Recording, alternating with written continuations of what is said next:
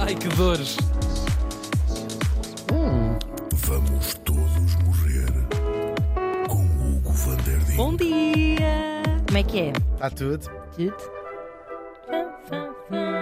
A minha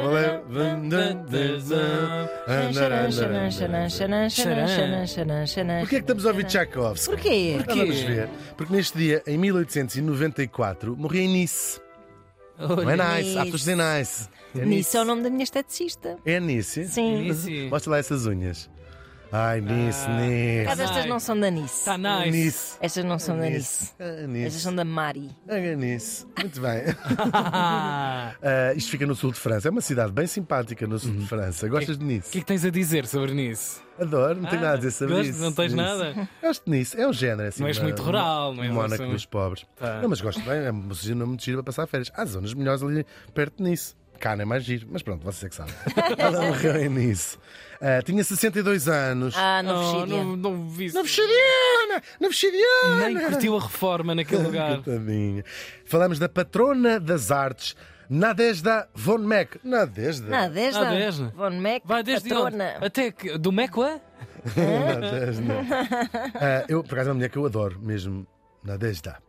Ah, ela nasceu em 1831 em Smolensk, no então Império Russo, numa família benzinho, tinha assim bastantes terras. Ah, ela era uma mulher muito interessada, logo desde criança, em música, em literatura, em filosofia, também estava ali ah, tudo a borbulhar. Isto é, ela apanha a altura em que a cultura russa vai marcar o panorama cultural europeu. É quando pela primeira vez a Europa Ocidental toma conhecimento quase que havia ali umas pessoas que até sabiam escrever, ler e compor músicas. É, é pa- claro, e os, os- os escritores russos tornam-se lidos em toda, todo o mundo. Ah, E a música russa também apanha essa- esse período e até filosofia, e como se sabe, depois com implicações políticas que vão, que vão, que vão ah, contaminar todo o mundo, mas sobretudo o panorama cultural ah, europeu é nesta altura que nasce. E, eh, ou seja, que, os, que os europeus, franceses, alemães, eh, espanhóis, whatever, têm. Dizem assim: é que, é- onde é que vocês apareceram? Baixo de pedra? Não, isto não pode ser uma pedra. e então vamos lá saber como é que era a sua vida. Ela casa com um banana, ou um cunana também existe. Ver ao dicionário, cunana também existe. Banana é Cunana. uma palavra que está no Ah, dicionário. está mesmo, como, como um palhaço, um Uau. homem que não tem empréstimo nenhum. Sim, cunana. Ai, Também o conhecias? Conhecia perfeitamente, mas Conhe- achava que tinha sido inventada assim. Não, também sim, também Muito tinha. bem. Ai, mas é uma palavra bem Até eu perigosa. havia no masculino, Cunano, mas é Cunana. Cunana Bom! Bom novo! Ei. O marido dela, de facto, eram Cunanas. Ou Que- seja, que ganhava alívio. má. Ela, elas não era precisa. Bem, elas tiveram muitos filhos, né? tiveram 11 filhos, mas eh, ele era assim, tinha, era funcionário público, tinha um emprego péssimo, mas não ganhava bem, e dizia assim: Bom, isto é a minha vida, olha, depois ela tinha contado assim alguns tostões, não eram pobres de todo, não é? Ahm, mas pronto, e ela passava-se assim: Mas tu não tens aspirações a fazer qualquer coisa? E ele: Ah, não, aquilo é bom, tinha, olha, depois reforme, e a gente. ela dizia, Tem um bom seguro. O homem só queria que não, não chateasse. era um bocadinho, mas ela revoltava-se um bocado com aquilo. Ela lia muitos jornais, era uma mulher muito informada e dizia assim: Olha, ah, está esta coisa dos caminhos de ferro vai se expandir. Arrebentar. Há uma linha, concorre esta coisa para construir não sei o quê. Pedimos um empréstimo aos meus pais, whatever. E ele, ai filha, mas depois tem que ir lá todos os dias. E ela, sim, vai. O que é que conclusão? Ela tinha toda a razão. Ele vai ser responsável por aquilo há uma explosão na construção de, de linhas de ferro eh, e ele vai ficar multi, multimilionário com a, com a ideia dela, não é? E vai não só ficar multimilionário, como vai depois dar-lhe uma coisinha má um ano ou dois depois. Claro, com certeza. o homem melhor, só queria, O melhor dos dois só mundos. queria ter sossego. A nossa. Não aguentou, teve um esgotamento. Tal e qual. Rebentou nossa também ele. Nadezhda Rebentou. fica viúva e ela que fica Milionária. Pronto. Perfeito. E o que é que ela fez com a sua enorme fortuna? Pois que partiu grande parte dela a apoiar a arte e da arte, sobretudo a música. E é aqui que entra a história que vos quero contar hoje e que faz dela talvez uma das mais excêntricas mecenas de- do século XIX, pelo menos. Ela era uma mulher muito peculiar, muito peculiar mesmo. Ela depois teve os filhos, os filhos lá cri- criados, era uma mãe muito severa. Ahm, Casou-os. E ela depois praticamente não saía de casa nunca. Não tinha pachorra para pessoas. Nunca foi ao casamento de nenhum dos filhos. Não era para os filhos. Ela dizia assim: Não vou agora estar a jantar com, com a família dos. dos- Dos com pessoas que eu não conheço. Não gosto de estar com Que pessoas que não horror. conheço. Ela faz algum Para quem sentido. nunca? Mas não saía de casa nunca. Não, então, estar com pessoas que ela não conhecia, odiava. Claro. Ah, ia incógnita, para ninguém, para ninguém falar com ela, ah, ao, ao teatro, tanto a São Petersburgo como a Moscovo, ah, ver música, que era a sua grande paixão. Isso ela ia, mas sem ninguém perceber que era ela. Uhum. Do resto, passava lá o tempo em casa, não tinha ninguém, não falava com as criadas, nem com as criadas. Isso nem, era as únicas coisas que ela via. Ahm, e assim, de longe. Tipo, despejo ao cinzeiro, mas é quando eu não estiver aqui. Tinha assim uma cana para empurrar o cinzeiro. Ah, para não haver mesmo contato nenhum. E ela vai conhecendo, sempre quase assim, vai conhecendo vários músicos que estavam a- a- a- famosos na altura, não é? E ela eh, era mecenas de arte, pagava-lhes, portanto, geralmente através de comissões, e é assim que ela eh, vai conhecer, mas muitos músicos mesmo, o Debussy, ou seja, muitos nomes ahm, importantes que, que lhe de- devem o mecenato a esta, esta mulher, esta milionária. Mas o seu patronato mais famoso, e aquele porque ela é lembrada ah, ainda hoje, e a maior marca que ela deixou culturalmente, era um, um jovem, não, não, não assim tão jovem, mas um jovem, chamado Piotr Ilyich Tchaikovsky, que estamos a ouvir precisamente o nosso Tchaikovskyzinha. E ao longo de 13 longos anos, ela apoiou financeiramente este compositor, de modo a que ele se pudesse dedicar só pela, pela música. As informações estão. ah, encontrei. Ela pagava-lhe 6 mil rublos por ano. Para termos ideia, um funcionário público médio conseguia sustentar a sua família com 300 rublos. Portanto, isto era uma. pagava 6 mil.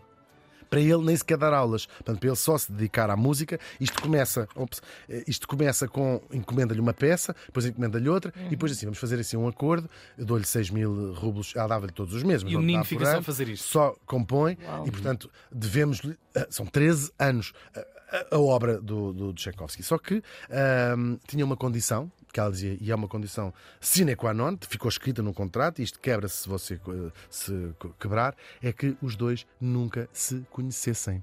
Ah, Ah, pá, isso É verdade. É o Eles contrário trocaram. de, é grande parte. incrível, do- é incrível. Eles trocaram muitas cartas, há mais de mil cartas, portanto, uma, está vai semanal, não é?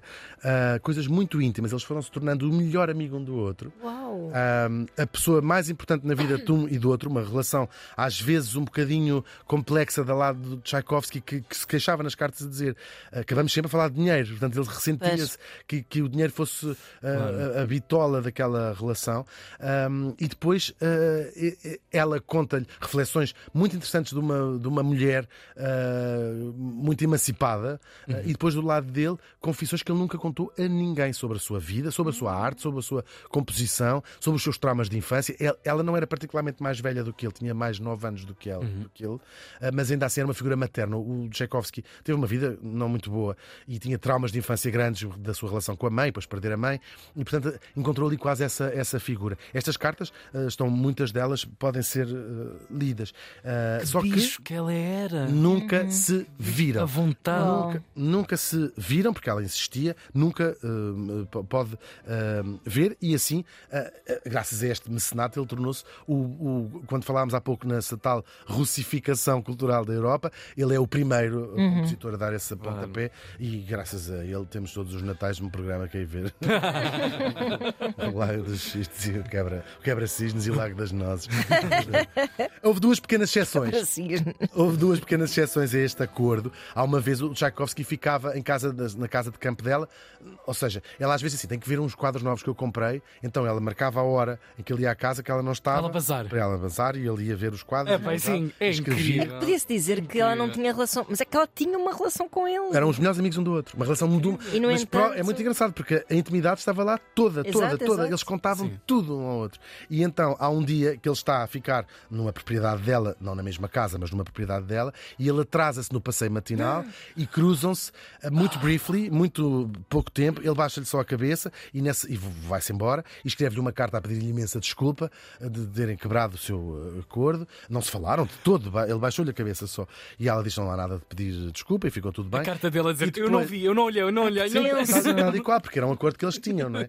Ah, e depois há outra altura onde, e aí cre- acredita-se, no teatro, estiveram no mesmo foyer ah, ao mesmo tempo, não se olharam sequer e acreditam alguns amigos que foi ela que fez de, de propósito, porque queria ah, vê-lo, porque naquela primeira vez eventualmente não o terá, não o terá Uhum. eh, visto bem. Até ahm, resolvem selar aquela amizade com um casamento duplo, portanto, uma filha, de- um filho dela casar com uma sobrinha dele.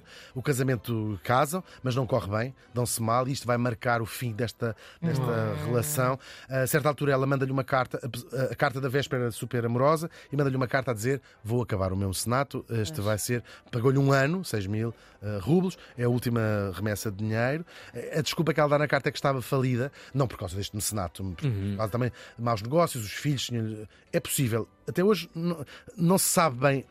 razão. Há quem diga que a pressão familiar, esta relação era um escândalo, era pública, toda a gente sabia, não é? As cartas do Tchaikovsky para aquela senhora.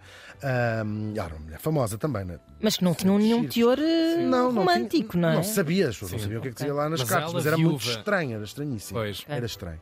Eh, e até há quem diga, já é leituras a posteriori, ela tinha um- teve um problema num braço eh, e provavelmente ia ser incapaz de continuar a escrever e não confiava, queria. confiava a ninguém as cartas. Mas na altura, às vezes, ficavam estes mal entendidos para o resto da, da vida. Ele zangou-se um bocadinho, deixou de lhe falar, oh, nem sequer zangado, deixou de lhe falar, deixaram-se de escrever. Ahm, parece que ainda se reconciliaram já ah, um tempo depois, não, também não se tem a certeza.